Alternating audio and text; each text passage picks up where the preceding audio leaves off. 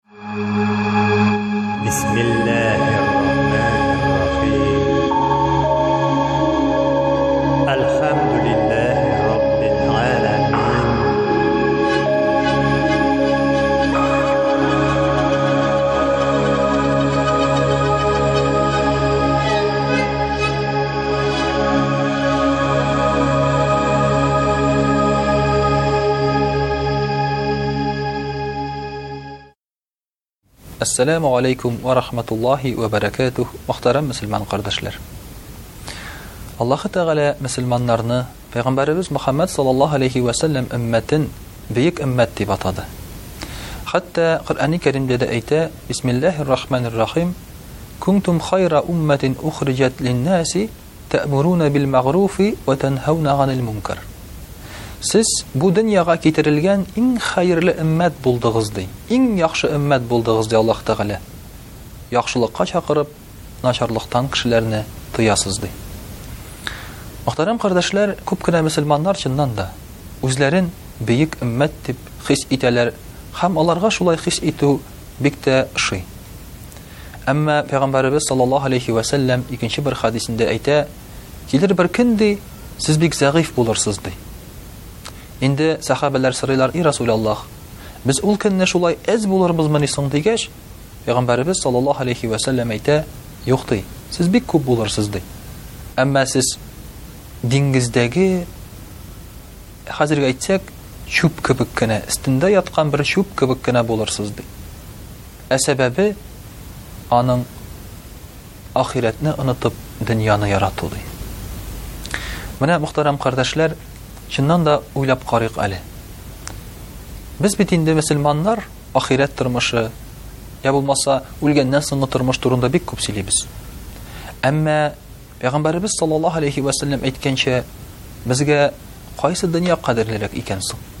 Ахирәт дөньясымы, әллә бу дөньямы? Безнең эшләгән эшләребез, безнең тырышып йөрүләребез кайсы дөнья өчен икән соң? Ахирәт дөньясы өченме, бу дөнья өченме? Менә мөселманнар ахирәт дөньясы өчен яшәгән дәвердә бик зур биеклекләргә ирештеләр. Булсын фән, математика, философия өлкәсендә, булсын медицина өлкәсендә, булсын сәяхәт өлкәсендә, булсын география, кайсы өлкәне генә карасаң да, мөселманнар бик зур дәрәҗәләргә ирештеләр. Хәтта 10 гасырда ук Самарканд галимнәре җир шарында кимендә 5 материк булырга тиеш дигән нәтиҗәгә киләләр. Әле бу Христофор Колумб Американы ачканчы. Мөхтәрәм кардәшләр, моның бөтенесенең дә сәбәбе Аллаһ ризалыгына омтылу һәм ахирәт дөньясына омтылу иде. Моны ничек аңларга соң? Һәм гомумән алганда, ничек итеп аларның арасында уртаклык табырга? Ничек аңлатырга боларны? Ахирәт дөньясына ышану һәм аның өчен яшәү, ул мөхтәрәм кардәшләр, ният белән эшләгән бөтен эшеңне дә Аллаһ ризалыгы өчен итү һәм ахирәттә файдасы булсын өчен дип тырышу. Безнең хәзерге вакытта бөтен эшләгән эшебезнең дә нигезе шул микән? Мәсәлән, элементар рәвештә намазны гына алыйк. Бик күп кеше зарлана. Хәзер намазга кешеләр мода өчен басалар диләр. Ягъни күрше йөри, мин дә барам дигән кебек. Чыннан да билгеле бер вакыттан соң менә бу намаз да ияреп укучылар белән арта башлый. Габдулла Тукай да әйткән бит. Килдең син монда, килгәнгә күрә атаң ди. Ягъни мәчеткә килеп намаз укучы турында әйтә, син намаз укырга килмәдең, син ияреп килдең, элек синең ата-бабаң намаз укыган өчен генә ди. Менә хәзерге намаз укучы мөселманнарның да шулай гына булмас микән? Менә мин намаз укыйм. Мин яхшы, мин әйбәт дип, мине мактасыннар өчен генә түгел микән? Я булмаса, ураза җитә, Рамазан ае җитә. Рамазан аенда хәзер бөтен мөселманнар да ураза тоталар. Ләкин шул ук вакытта ул ураза Аллаһ ризалыгы өченме? Әллә менә мин ураза тотам дип мактаныр өченме? Кайбер мөселманнар әйтә, Тазарып киттем, уразада ябыгырмын әле, ди. Ябыгу өчен генә түгел микән? Йә булмаса, шул ук сәдака бирүләрдә. Аллаһ ризалыгы өчен микән, мактасыннар өчен микән? Мәчетне салабыз да, әтиебезнең, гомер дә намазда укымаган әтиебезнең исемен бирәбез. Намазның нәрсә икәнен белмәгән әтиебезнең исемен бирәбез шушы мәчеткә. Нәрсә өчен? Бәлки, шушы мәчетне менә аның малае салды дип әйтсеннәр өчендер? Аллаһ ризалыгы өчен микән бу кылган изге эшләребез дә? Менә шулай итеп, мөхтәрәм кардәшләр, мөселманнарның эшләгән эшләре күп очракта дөнья белән бәйле була.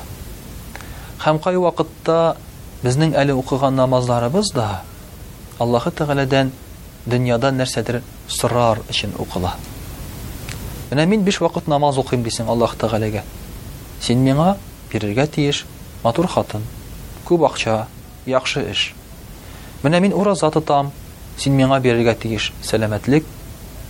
Менә мин сәдакасын бирәм, кешеләр мине зурларга, Ә син минем акчамны арттырырга тиеш дип Аллаһы Тәгалә белән шундый килешү төземибез микән? Безгә кадәр яшәгән сәхабәләр Аллаһы Тәгаләдән бер нәрсә өмет итмәгәннәр, аның ризалыгы һәм аның рәхмәтеннән кала. Хәтта дога кылган вакытта да безнең догаларыбыз кабул булмаса иде, кыямәт көнне шушы догаларыбыз өчен әҗер-савап алыр идек дип әйтә торган булганнар. Ә кайбер сәхабәләр И Рабби, бирәсе бөтен җәзаңны шушы дөньяда биреп бетер. Бу дөньяда ничек яшәсәк тә ярый, ахирәткә калдырмасаң ярар иде дип дога кыла торган булганнар. Ә безнең өчен, мөхтәрәм кардәшләр, ахирәт ул бик ерак бер гомер кебек. Әле күптән, әле аңа кадәр бик әле озак барасы бар. Ә менә инде хәзерге дөнья хәзер кирәк. Ашарга кирәк, эчәргә кирәк, Ризык табырга кирәк, ә моның өчен кайвакытта гөнаһка да кереп китергә мөмкин. Гомәр радыяллаһу ганһу әйтә, Гөнаһка керүдән куркып, ди, без ун эшнең тугызын калдыра идек, ди. Ә хәзерге вакытта мөселманнар гөнаһка керергә курыкмыйлар. Ризык керсен дип, ун эшнең тугызын хәләл, диләр. Бәлки берсен генә Ачыктан-ачык хәрам булганга күрә, монсы аның инде тыела, кирәкми дип әйтергә мөмкиннәр. Мөхтәрәм кардәшләр, монда чыннан да бу беркемне дә ачулану, беркемне дә сүгү түгел. Бу мөселман халкының, мөселман өммәтенең биеклеген күтәрү өчен әйтелә торган сүзләр. Бит пәйгамбәребез саллаллаһу алейхи вә сәлләм үзе әйтте. Дөньяны күбрәк яратсагыз, ди, шул дөньяда калыр, бөтен эшләребез дә. Хәтта Аллаһы Тәгалә каршына килгәч, кыямәт көнендә күктән бер тавыш ишетелер икән. Ул тавыш әйтер, Кем өчен нәрсә эшләсәгез, шуннан сорагыз әҗерен, ди. Кеше өчен эшләдең икән, я булмаса, кемнеңдер алдында мактаныр өчен эшләдең икән, Дәрәҗә этин булды икән, шуннан алыгыз әҗерен. Аллаһ Тәгалә әйтә, Минем янга килмәгез, ди.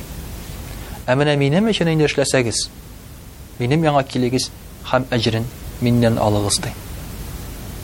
Мөхтәрәм кардәшләр, менә шушы дөньяларыбыз, ул озак гомер түгел ул. Бу дөнья үтә дә китә.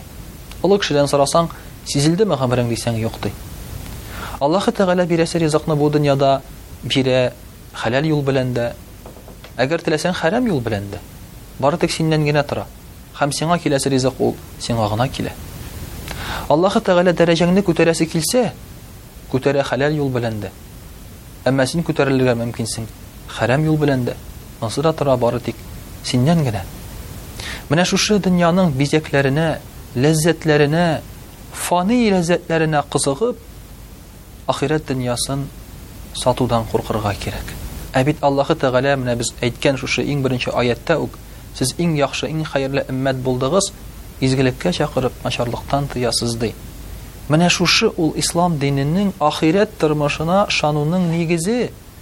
яхшылыкка чакырып, начарлыктан тыю. Чыннан да, син мөселман буларак, үзеңне генә уйлыйсыңмы, әллә кешеләрне дә яхшылыкка чакырасыңмы? Яки сиңа карап кешеләр яхшылыкка тартыламы? Ахирәт турында уйлаган кеше ул яхшылыкны үзенә дә, күршесенә дә, туганнарына да тели. Үзенә нәрсә яратса, ул башкаларга да шуны ярата. һәм аларга да изгелек теләп, матур теле белән, күркәм холкы белән, матур үрнәге белән аларны яхшылыкка, изгелеккә чакырачак. Һәм шулай ук инде начарлыктан тыячак. Әгәр дә каядыр ниндидер золымлык, гаделсезлек кылынса, ул мин бу дөньяда дәрәҗәмне, акчамны, сәламәтлегемне югалтам дип курыкмый, ә шушы начарлыкны эшләмәгез, ярамый дип аңа каршы чыга.